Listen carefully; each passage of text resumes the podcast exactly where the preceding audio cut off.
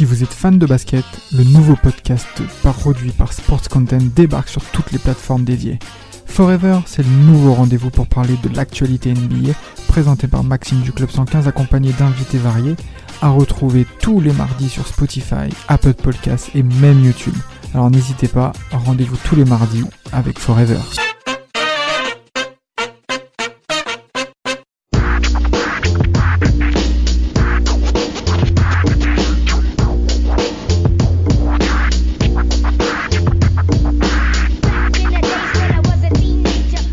Gars, là ça fait quand même pas mal de podcasts hein, qu'on bavarde, on bavarde, on bavarde sur la NBA. Et là j'ai envie de parler d'un joueur qui bavarde beaucoup, mais lui c'est pas dans des podcasts, c'est sur euh, les parquets de la NBA.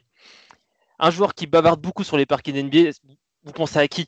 Ah, on pense directement, je pense à notre ami euh, Gary Payton. Hein. C'est Le le- c'est le gars, le glove, le gars qui il s'arrête pas quoi. Même ses coéquipiers, euh, je pense qu'ils en avaient Avec marre. que il parle. Oh non, Ah ouais que il parle. Ah ouais, moi, j'aurais, pensé à Kawhi Leonard, moi, les gars. Avec que il parle. pas mal, pas mal. Pas mal, pas mal, pas mal. J'aime bien, j'aime bien. Non, non, t'es fou que il parle, il parle, il parle beaucoup, il, que il parle comme Damas et Samuel, que il parle. Je pense que Damas, c'est un de ses joueurs préférés, c'est pour ça. C'est pour ça en fait. On a compris. On comprend pourquoi il kiffe Gary Payton. C'est pas que pour la défense, c'est pour, euh, c'est pour aussi le blabla. non, vraiment, bah, c'était, c'était important, c'était important pour nous, euh, Team Duncast, de, de revenir euh, sur, sur ce joueur. Un joueur, voilà, je pense qu'on aura déjà beaucoup de débats. Le débat de. Samir, je te, sens- je te- je te sens chaud sur le débat Stockton, tu parles du meneur qui est numéro 4 Ah, je sais pas. Pour des personnes comme Watt, ouais, peut-être. pas pour Wam. pour Paul, Paul, pour, pour toi, Stockton, tu, tu le mets où dans la hiérarchie des meneurs all time? Ah, moi, je le mettrais devant Gary Payton, mais c'est vrai qu'ils sont, pour moi, ils sont un peu neck to neck. Mais Stockton, il a tellement, même, même Gary Payton le disait, hein, franchement, c'est l'un des joueurs qui respecte le plus parce qu'en fait, c'est un mec, pendant toutes ces années, quand il a chambré, il disait rien. Donc en fait, ça rend, ça rend encore plus fou. T'as un mec en face toi, tu le chambres, tu fais une fraction sur lui, et c'est une impasse, c'est un, tombeau. Je dis putain, mais il réagit hap.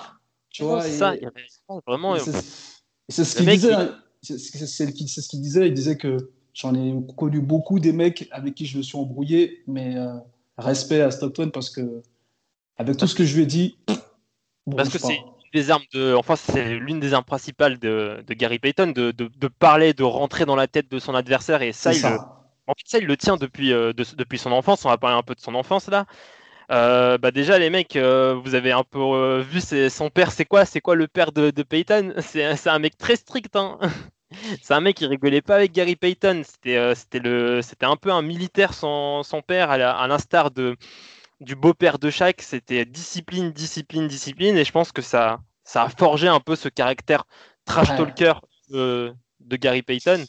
Mm. Et, euh, et c'est avec ce, ce- avec ce caractère qui va, bah, qui va faire euh, du, du high school où il va, il va, il va faire comme il dit. Il, il aimait bien dire, il, allait participer à des matchs de voyous. Du coup, ça l'a encore renforcé son caractère de trash talker. Mais une fois en, en NCAA, bah, ça va, il, va, il va connaître un peu des, euh, des, euh, des difficultés parce que, parce que son, son caractère, les, euh, c'est pas trop aimé. hein. Il a eu du mal, à, il a galéré à trouver une, une université. Euh, vous, vous, avez, vous avez l'université où il atterrit Ouais, Ore- Oregon State, non, c'est ça, non? Ouais, Oregon State.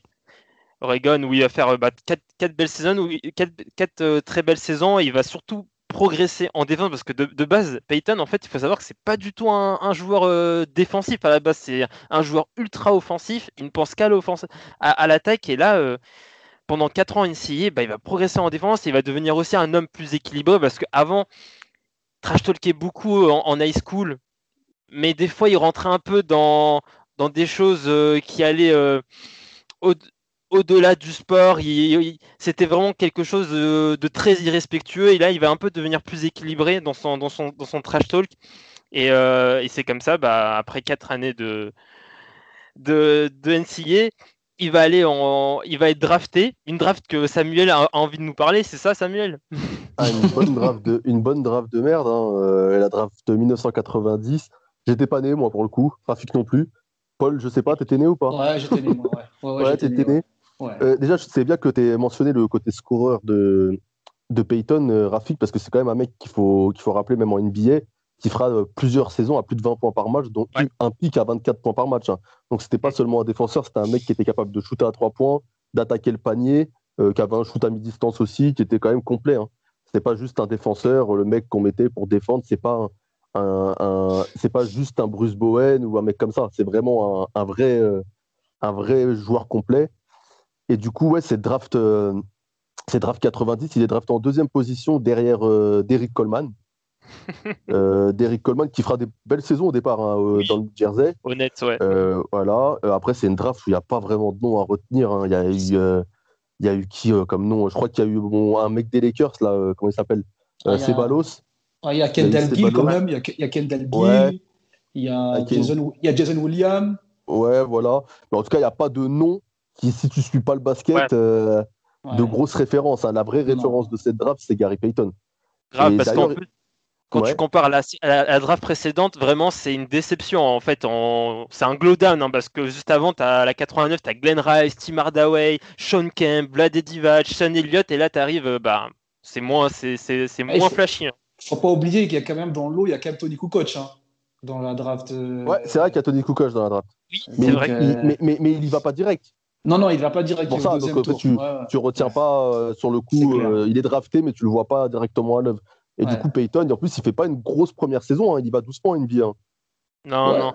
C'est, il, a, il, a- ouais, il connaît deux, deux premières saisons compliquées. Mais euh, je crois que ça se passe mal avec le coach Casey Jones. Euh, bah, déjà, c'est quelqu'un qui aime bien le, le jeu offensif, Peyton, et surtout le jeu rapide. Et euh, avec Jones, il va, devoir s'adapter à un jeu lent qu'il n'aime pas. Euh, il trouve aussi que le coach et tout le coaching staff ne lui fait pas assez confiance. D'ailleurs, il ne joue pas beaucoup les quatrièmes cartons. Il start, mais il ne joue pas les quatrièmes cartons. Donc, euh, en termes de confiance, c'est pas ouf ouf. Mm.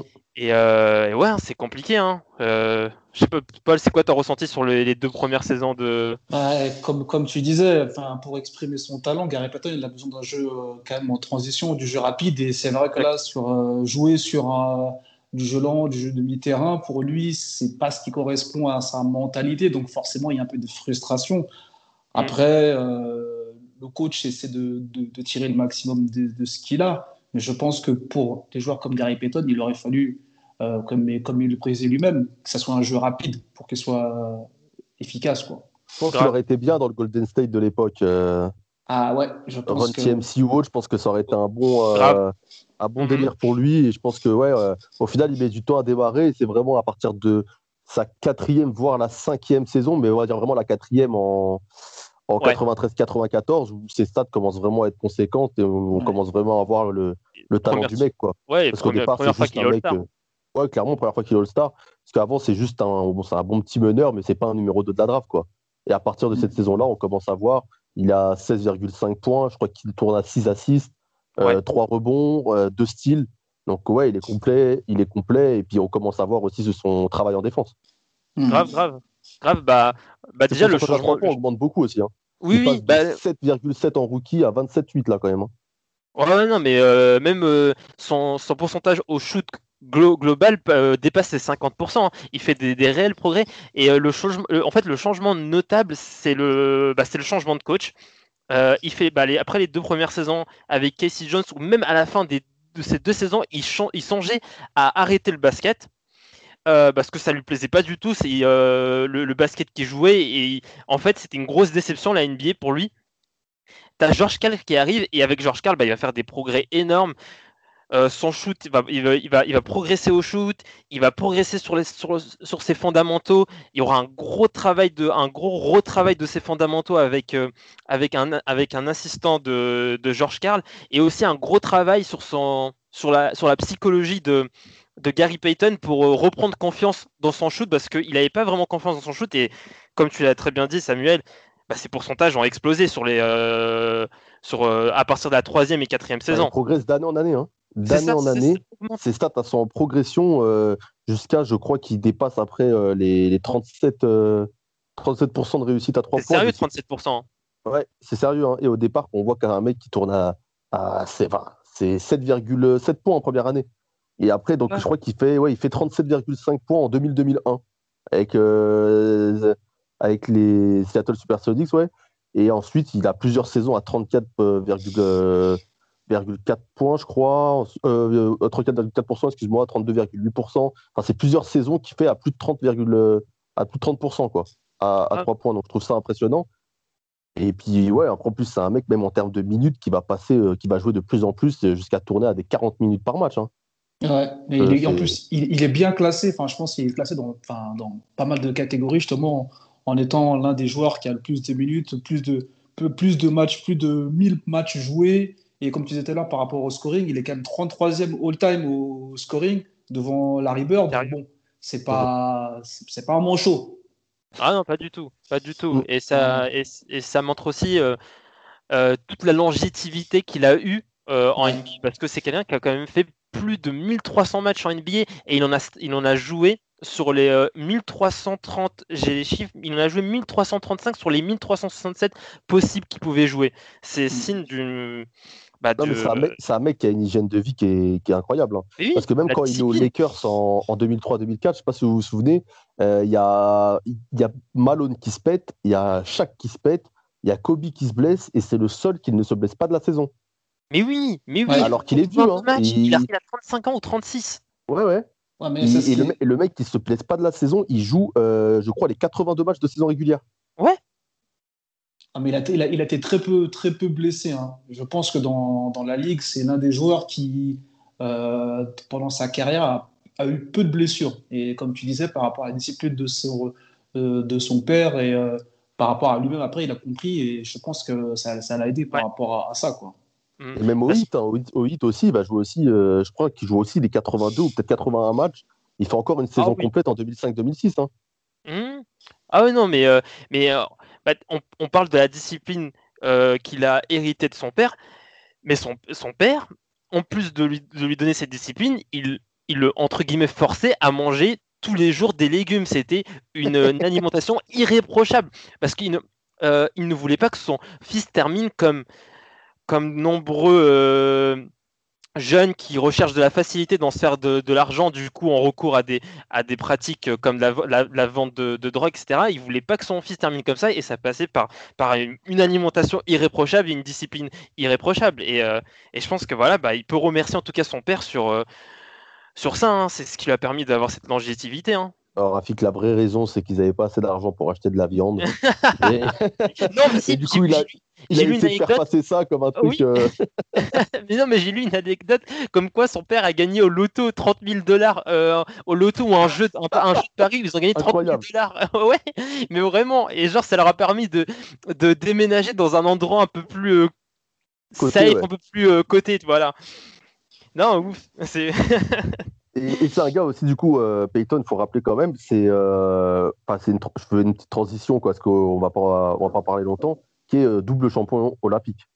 Qui est double champion olympique en 96 avec euh, la, la, Dream Team, ma préférée, hein, je, vais le dire à tous les podcasts. et en 2000, il fait partie de la Dream Team qui, qui nous ont tapé, nous, pauvres Français à Sydney. D'ailleurs, c'est lui qui chauffe Vince Carter, je crois, sur le dunk. Ou qui fait la passe, je sais plus, il est, il est dans l'action. Hein. Ouais, ouais, il me semble qu'il est dans l'action. Il est dans l'action. Mais bon chauffeur, je sais qu'il se chauffe avec Garnett, ils aiment bien chauffer. Ouais. Tout match, ils chauffent les Français, ces connards là. C'est une place, c'est une place méritée hein, euh, d'être dans l'équipe de, de, 96. Le mec, il a, il, a, progresse énormément. Euh, sa défense, bah, jusqu'à 96, sa défense ne, cesse de, de, de, progresser. Et en, bah, d'ailleurs, en 96, il est, il est, euh, il est euh, récompensé bah, du titre de meilleur défenseur de l'année. Hein, et, en 96, gagner le, titre de meilleur défenseur de l'année. Hein. Et c'est le seul meneur à l'avoir gagné. Hein. Ouais, oui. c'est ça. Paul, est-ce que c'est facile de gagner en 96 euh, le, titre de meilleur défenseur de l'année pour un meneur? Non, parce qu'il y, en a, il y en a tellement et je pense qu'il a vraiment euh, clos les débats parce que même quand tu regardes ses stats, 25 meilleurs intercepteurs de la all-time, ça en dit long franchement, euh, enfin, je pense que le mec, enfin, comme tu disais tout à l'heure, déjà, il rentrait dans, dans, dans, la tête des gens. Et en plus, au niveau de ses capacités physiques et son placement dans le jeu, il était très, très, très dangereux. Donc, euh, euh, ça mélangé, c'est. Grave. Tu as, raison, c'est 96, en plus, 96, c'est pour le rappeler, on a fait un podcast sur la fameuse finale euh, Ouais. Un- il a emmené quand même les Sonics en finale NBA en tapant les Jazz de, de, ce- de Stockton, ton ami, et Malone, en tapant les, les Rockets de Olajuwon, 4-0. lesquels il y a eu 100. 4-0, ils leur ont mis quand même. Le Ils champion en titre. 4-0, le champion en titre. Quoi. Il y avait Olajuwon, Charles Barkley, non, cette année-là aussi. Pas conneries. Euh, C'est pas cette année-là où il y a que Drexler et, et Olajuwon. Je sais plus. euh, je sais pas pour, euh, pour Charles Barkley. pour Barkley, peut-être pas. Je crois Bon, en, pas. tout cas, bon, en tout cas, ils leur mettent une. Euh, Ce qu'il faut retenir, c'est qu'ils ont mis une fessée au champion en titre. C'est ça qu'il faut retenir. C'est ça. Exactement, exactement. Ah, mais, mais en plus, bah là, je veux reparler de ses capacités défensives. Et comme tu l'as très bien dit, euh, Non, il euh, n'est pas là, Charles. Il arrive l'année d'après. comment? Charles Barkley arrive l'année d'après, j'ai dit Ah oui, ok, ok. Ouais. Mais euh, oui, ça, déjà défensivement, bah, en fait, il est très très fort en, en, en- en défense sur l'homme, mais aussi il est très très fort en défense euh, en équipe parce que moi je distingue la, la- la capacité à défendre sur l'homme et la capacité à défendre en équipe. C'est pour moi deux, deux choses qui sont différentes. Elles font appel à des qualités qui sont différentes.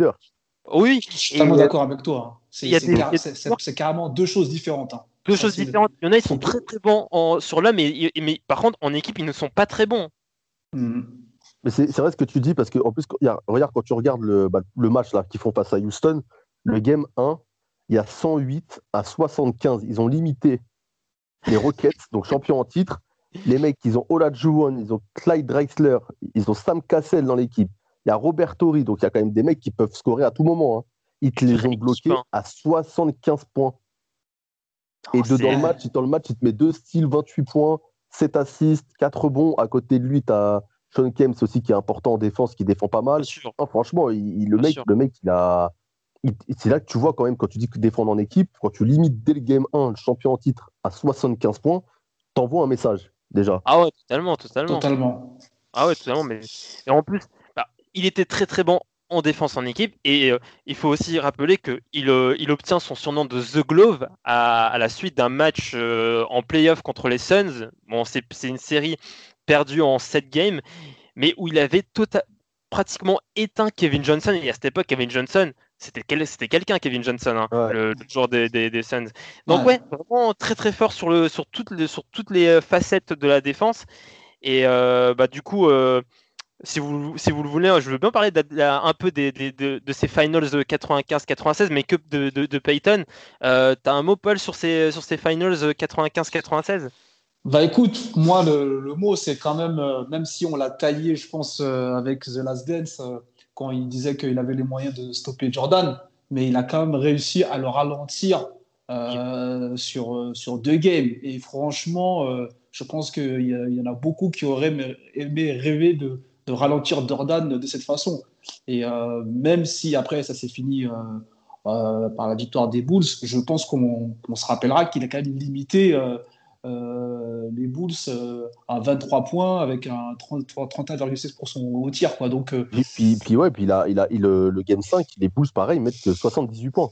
Tu vois, Ouais. c'est- et Ouais. c'est c'est pour montrer ça, tu vois, il, il arrive quand même à, à bloquer Jordan à, à, ouais, à moins de 25 points euh, sur deux matchs. Ah, pardon, à, à 26 points, je crois, sur le game 5 et à moins de 25 sur, le, sur le game 4. Donc c'est c'est pas rien quand tu sais que Jordan, à l'époque, il aimait bien te mettre des tarifs euh, au scoring.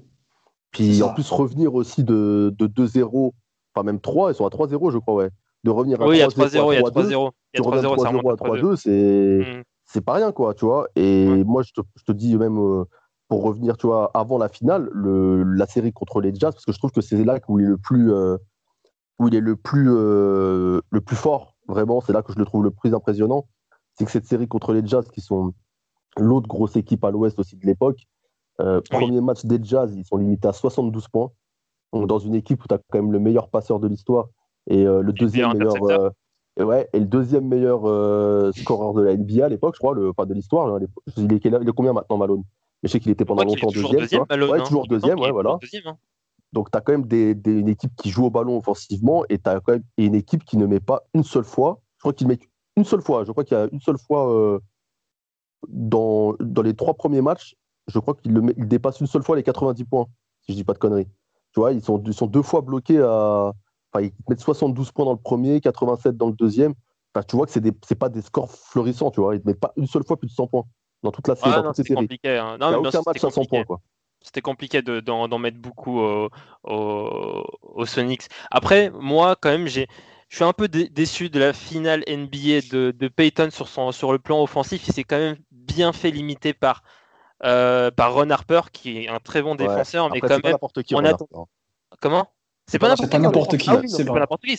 Bien sûr, c'est pas n'importe qui en défense, mais quand même, quand tu es le, le, leader de l'équipe, j'attendais quand même à des, meilleurs stats. Il fait, il, fait, il fait des matchs quand même assez timides offensivement.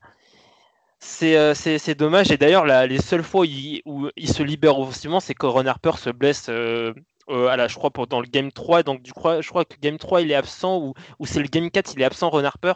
Et du coup, c'est là où il commence à s'exprimer offensivement. Mais c'est ma seule petite déception que, que j'ai sur Gary Payton. Euh, sur toute sa carrière, hein, vraiment sur toute sa carrière. Hein. Mais c'est pas non plus un, je mets pas, je mets pas non plus un flop, hein, ça, ça finit NBA. Mais c'est une petite déception. Non, après, tu as raison. Après, moi, tu vois, que je, te, taquine toujours avec euh, Stockton, mais euh, je pense que Stockton, en termes de talent, est, devant Gary Payton. Je pense que Gary Payton, c'est un mec, tu vois, qui, sur son envie et sur justement son côté chien, de, chien, chien de garde, là, qui a réussi à, à, faire une saison stratosphérique, clairement, avec avec les Sonics parce qu'on ne les a jamais attendus à ce niveau-là, tu vois. Et, je pense que c'est un très bon meneur, même un très grand meneur de l'histoire. Mais tu vois, je pense qu'en termes de talent, je trouve que c'est quand même en dessous. Je trouve que c'est pas le mec qui peut te faire gagner euh, une. Enfin, c'est pas lui qui va te faire gagner la NBA en option 1, tu vois ce que je veux dire? Genre, en face, t'as Jordan, t'as Pippen, Peyton, c'est en dessous quand même. Déjà, je trouve qu'ils arrivent aussi loin, qu'ils te fassent une saison régulière aussi ouf. Je trouve que c'est quand même montré que, tu vois, même si t'as pas vraiment le. T'es pas un.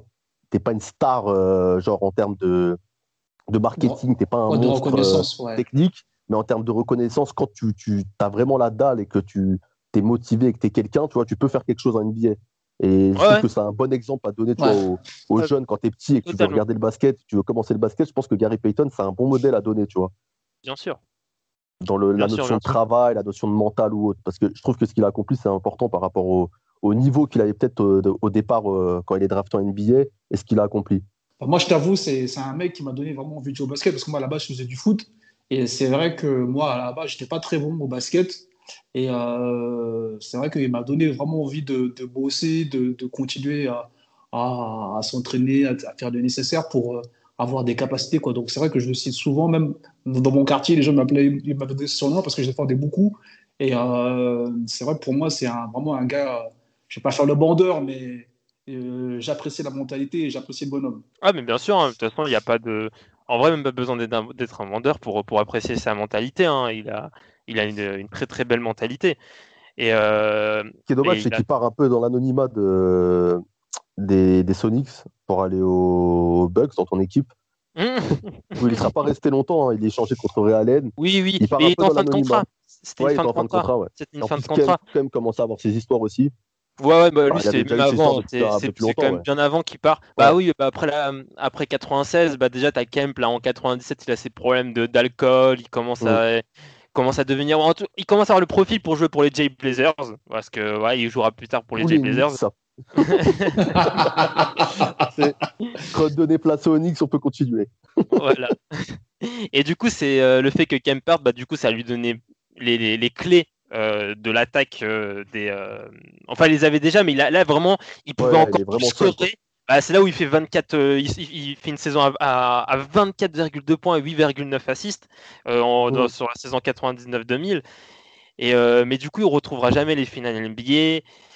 Ça va bah, être. c'est ça, c'est qu'individuellement, il est meilleur en termes de stats, etc. Mais de, de, niveau collectif, il n'a plus l'équipe qui suit. Il n'aura jamais l'équipe à Seattle pour aller refaire ce qu'il a fait auparavant. Quoi. Ouais, c'est comme s'il est, c'est, comme ce qui, Sean qui les, qui les plombe un peu, je trouve, euh, les Sonics, parce qu'au final, il les a bouffés euh, en termes de salariés. Et après, ils n'ont jamais réussi à avoir un second mec pour accompagner, euh, en plus, il voulait plus d'argent, c'est pour ce qu'il aussi il part, hein, parce qu'il voulait plus d'argent. Il y a un mec, il, il, a été déçu de la signature d'un joueur qui il jouait son contrat trop cher, du coup ça l'a énervé. Du coup, en plus de ses problèmes d'alcool, il était parti au clash avec l'organisation. Et voilà, et bah, c'était un duo, hein, Peyton C'est un duo. Hein. c'est un Sonic, Boom, Sonic, Boom, comme il, Sonic Boom, comme il l'appelait. Voilà, c'est un duo, c'est vraiment un duo marquant et. un duo marquant et, et, du coup, bah, il se passera entre guillemets rien sur le plan collectif pour Payton jusqu'à jusqu'à 2003. jusqu'à. bah ouais, mais. voilà, jusqu'à l'été 2003, ouais, 2003, il signe à, à LA. C'est ça, c'est ça. Bah, juste, bah, déjà, il, va, il y a ce, bah, ce petit trade à Milwaukee. Euh...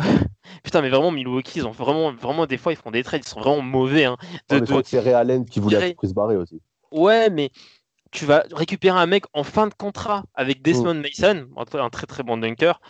Euh, pour, euh, bah, tu lâches Allen, euh, Kevin Oli et Flip Murray et un choix de draft. Mais quand même, moi, je trouve que c'est cher pour un mec qui est en fin de contrat, pour Gary Payton qui est vieillissant, qui a 34 ans, et qui a... en plus, on a, au box, on a Sam Cassell. Hein. On a Sam Cassell, du coup, tu vas, tu, tu, tu, tu, il y a un, un vieux, ouais. Exactement, il y a un doublon euh, sur le même poste en plus. Après, t'inquiète, les Lakers, on l'a réchangé un an après contre Chris Mim. Hein, donc, euh... euh ouais, tout le, monde est, tout le monde est mauvais. Hein, je pense ouais, à cette époque-là, tout le monde est mauvais. Hein, faut pas se ah, mentir. Euh, et pour l'anecdote, euh, Milwaukee, euh, le, enfin le fils de Gary Payton euh, jouera pour Milwaukee. je crois que c'était il y a 2-3 ans qu'il a, qui, joue pour Milwaukee. Gary Payton 2. Mais c'est vraiment, il était pas ouf. Hein. Il était pas du tout ouf. Hein. je crois que lui, il a pas mangé assez de légumes pour le coup. Exactement. Grave. Mais d'ailleurs, au Lakers, c'est une déception parce que quand il arrive, il refuse un contrat à 35 millions pour Portland pour signer au minimum aux Lakers. Pour former le quatuor euh, des quatre fantastiques. Avec Malone, Kobe et Shaq. Au final, il n'y a que des problèmes. Euh, bien, Ah, moi, j'étais bien cette année-là, hein, je te le dis. Hein. Et, le problème, c'est qu'il y a eu les blessures de Malone, Kobe et Shaq. Tu as eu les problèmes judiciaires de Kobe. Tu as eu euh, le les clashs entre Malone et, Kobe aussi. Tu as, eu as eu que des histoires. Au final, avait que Payton. Tu avais l'impression qu'il était un peu à l'écart de tout ça parce que tellement il voulait sa bague, le gars. Et était je crois qu'il ne voulait pas ouvrir sa gueule. Quoi. Ouais, il était en mission, lui. Et au final, ça s'est incliné en finale. Et en finale, je trouve qu'il se fait quand même pas mal bouffer par, euh, par Sean Sebilops. Ouais, et c'est Sean Sebilops, hein, quand même. Ouais, c'est là que tu vois l'âge aussi. Oui. Tu vois que l'âge, il commence à avoir du mal à suivre Billups, qui est, qui est plus, euh, plus mobile que lui à cette époque-là. Et puis qui était capable d'attaquer le panier et de shooter en plus. Mais c'est un échec collectif, hein, les c'est un échec collectif, bien sûr. Euh, regarde la saison, t'as Kobe qui est, qui, est en qui est, en plein scandale sexuel, du coup il doit faire des allers-retours entre Denver et, Los Angeles, du coup il a pas psychologiquement il est atteint, t'as as Malone, les blessures, t'as Shaquille O'Neal, il n'en peut plus de Kobe, il n'en peut plus de l'organisation des Lakers, il a envie de, il a envie de partir, en plus aussi il connaît, il connaît, un peu, il connaît aussi des blessures, non c'était trop compliqué de gagner. Game, 1, t'as la, victoire de Détroit, je crois que Billups il claque 20, 20 quelques points, etc. Et je crois que je crois que tu as, Payton, il doit tourner à deux ou trois points, tu vois. c'est vraiment des matchs où, où il est, euh, il est un, transparent. Je crois qu'il y a même un match où les Lakers ils sont à 68 points. Enfin voilà quoi, c'est alors que tu es le meneur de l'équipe, tu, tu dois faire en sorte que ton équipe ait quand même plus que 68 points. C'est vrai que ça défendait bien côté Piston. Bien sûr, mais il, était, il était incroyablement chez les Pistons. Il était fatigué, tu vois. Bah ouais, mais après 36 ans, c'est compliqué. Et il joue 82 matchs, tu as le rappelé, hein, c'était quand même conséquent, tu vois. C'est ça. Et si les autres ne se seraient pas blessés, peut-être qu'il aurait pu tourner aussi. Ouais, c'est un collectif. Hein. C'est un collectif. Mais en tout cas, c'est une saison où il a aussi joué un rôle de. Il s'est découvert un rôle de mentor. Il a eu un rôle de mentor avec Kobe où il l'a beaucoup aidé euh, psychologiquement pour, euh, sur, euh, sur les histoires qu'il a qu'il rencontrait et aussi sur le. Sur, il l'a beaucoup aidé à progresser en défense. Et d'ailleurs, mm. juste après Kobe, bah, il sera six fois All Defense hein, de suite. Hein. Euh, comme quoi il a eu un réel impact sur, sur Kobe, euh, Gary Payton. Euh, vous avez un mot à dire sur sa, sur sa période à Boston, sur, son, sur sa saison à Boston? Bah, moi, il est titulaire hein, au départ. ah non, mais Paul, t'es un supporter de Boston. Paul, ouais, Paul qui doit en parler. franchement, il a, enfin, il a fait ce qu'il avait à faire, mais je pense qu'on ne correspondait pas non plus à, à, à, sa mentalité et ce qu'il voulait faire. Donc, je pense que c'était une bonne addition pour nous aussi parce qu'on a, on a, on a pris de l'expérience par rapport à la défense, tout ça. Mais je pense que. Bah, vous allez en euh, playoff quand même. Ouais, on va en playoff, c'est sûr, on va en playoff, mais je pense que c'était limité. Honnêtement, bah euh, quand, tu mm. regardes le collectif, quand tu regardes les joueurs, il a dû forcément les, les, les faire monter en compétences en, en, défense et dans la mentalité. Ah, mais comme Paul Pierre, je pense que ça lui a servi. Quoi. Exactement, je pense que ça ah. lui a servi, mais Mais euh, je pense qu'on était trop limité pour faire quelque chose. Honnêtement. euh, Bah après, Il y avait- chercher, Il il va aller chercher. Hein? Il y avait Olo Kandi dans l'équipe. Il y avait Tanga Ouais. Olo Kandi. Olo Kandi, Calabrine. Oh là là, putain, mais quelle équipe. Delante West. Ouais, Delonte West. Voilà, tu vois, tu vois, avec des blasts comme ça, c'est sympa, mais je pense que quand ça devient, Ou non. quand ça, quand ça devient, quand ça devient costaud, euh, ça s'effrite, quoi. C'est pas. Après, ce qui est Ou cool, non, c'est non, non, Kandi, non, c'est l'année d'après, Kandi. Non, non, c'est pas c'est l'année d'après, Olo Kandi. mais ce qui est cool, c'est qu'après toutes ces années de galère, c'est qu'il va quand même aller décrocher sa, sa petite bague euh, au hit Ouais. pour finir en beauté. Donc c'est quand même ça Ça, c'est le. lourd. Ça, vraiment, c'est lourd. Ouais, c'est vraiment cool parce qu'en plus, il a un rôle important. hein. Il n'est pas juste un rôle de mec euh, qui vient manger des, des oranges sur le bout du banc ou quoi. hein. Il joue ses matchs, euh, il est en sortie de banc, il participe, tu vois, il n'est pas juste là pour décorer. Il y a déjà il y a un fit total avec la culture du hit, hein. cette culture de du dépassement de soi, de tout donner pour soi et tout, et tout donner pour euh, ses, euh, ses coéquipiers, de, de vraiment euh, se donner à 150%, ça match totalement entre le hit et, euh, et Gary Payton. euh. Enfin, dites-moi si je me trompe, mais Payton, Ouais, pour moi, plus, il a- il y correspond plein vraiment. de mecs dans à- cette équipe qui. T'avais raison, il y a plein de mecs dans cette équipe qui vont un peu avec son, Ouais. son énergie, genre James Posey, Al- euh, Alonso Morning. Euh, Il y a eu Denis Aslem aussi. Euh, comment ça s'appelle Il y a chaque avec qui il a joué. Il y a beaucoup de, de mecs, je trouve, qu'il connaît. En fait, je trouve qu'il se moule bien dans l'effectif. Il joue ses 20 minutes par match, 15 minutes. Et à chaque fois qu'il rentre, il est en positif. Il, il rabonne de l'énergie, il défend bien. Je trouve qu'il était parfait en joueur de complément. C'était vraiment la bonne idée du hit de l'avoir ajouté sur le banc euh, cette année-là. qui est Pat Riley, il fait des, très beaux coups, Pat Riley. Hein. Quel homme, euh, Pat Riley. Euh, vraiment, euh, c'est. Je, je suis content de l'avoir euh, défendu sur, euh, sur un de, de nos podcasts, euh, de l'avoir défendu véhément euh, contre, contre, contre Damas et ses arguments pour, pour Phil Jackson. Mais après, c'est euh, les deux, c'est c'est des grands, c'est des grands, c'est des grands du coaching. Je pense que c'est des, c'est des coachs qui ont une vision euh, à long terme et une vision globale sur le jeu. Donc forcément, on va toujours les confronter. Mais je pense que jusqu'à présent, euh, on- Riley, on sait que c'est un gars efficace. hein. Partout où il est passé, il y a eu du succès. Donc euh, difficile de, difficile de de de, de, de, de- de pas le mettre dans la discussion. Gary Payton, je sais pas ce que vous en pensez, les gars. Un- Physiquement, je trouve que c'est le stéréotype de l'afro-américain à l'ancienne. Je sais pas si vous Euh. voyez ce que je veux dire, la moustache, le, le bouc, là. Un, un peu le délire à la Danny Glover, pour ceux qui ont vu l'arme fatale. Ouais, mais c'est un ancien. hein. Je pense Ouais, que il a- lui, il a vraiment sont- le- la dégaine tu sais, de, de, l'afro-américain dans les séries américaines, tu sais, le flic. Dans, Ah Mais ouais. c'est ouf, hein. dans C'est ouf les- qu'il s'app- Parce qu'il paraît qu'en NCA, il, il s'était, euh, il s'était, euh, il mettait une, euh, une boucle d'oreille avec un diamant, il mettait, euh, il, se, faisait une teinture avec un insigne dollar. Donc Ah ouais en NCA, ouais, non, mais je crois que c'était un déglingo, c'était un déglingo en NCA. Après, il s'est Parce calmé. qu'au Sonic, je trouve qu'il a vraiment une dégaine de mec sobre, genre le mec. euh, Ouais, calmé, le, calmé. le flic dans la série américaine des années 90, lambda, avec sa moustache, il, pose, il prend la déposition là. Ouais, mais il est, il l'est toujours. hein. Moi, j'ai eu la chance de, de, de le voir pour une séance de dédicace euh, il y a quelques années. Il est Ouais. toujours Non. pareil. Pareil. Ouais, ouais, en fait, je, je me suis inscrit à un, à un jeu concours et ils m'ont répondu dans, dans la journée que j'étais euh, éligible pour euh, pouvoir le voir et faire signer des trucs, tu vois. Donc, Ouais. euh, franchement, non, le, mec est vraiment, vraiment cool, vraiment détente, euh, comme tu dis. Il a vraiment, il paye pas de mine, mais voilà. Euh, comme tu as dit, je pense qu'avec le temps, il a dû gagner en maturité, se dire voilà, c'est bien beau de faire le ouf, mais si, on veut être, si on veut être sérieux et aller loin, il faut, il faut, être- il faut, faut y aller mollo, quoi. Du coup, on arrive à la question fatidique là, Rafik. Gary Payton, combien dans le classement des meneurs?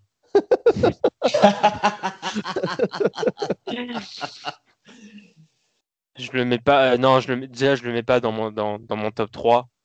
Mais, Moi, non, moi euh, non plus. Dans, dans le top 10, tu le places où dans le top 10 mais ça, c'est. Ah non, mais ça, c'est trop compliqué parce que là, ça va être vraiment en, en Ah, fonction des compliqué. préférences. Là, ça va vraiment être en fonction des préférences. Mais en tout cas, pour moi, il se balade. Il fait des allers-retours entre la, la, allez, entre la, la sixième place et la 10, 11, 12e place. Pour moi, il fait des allers-retours.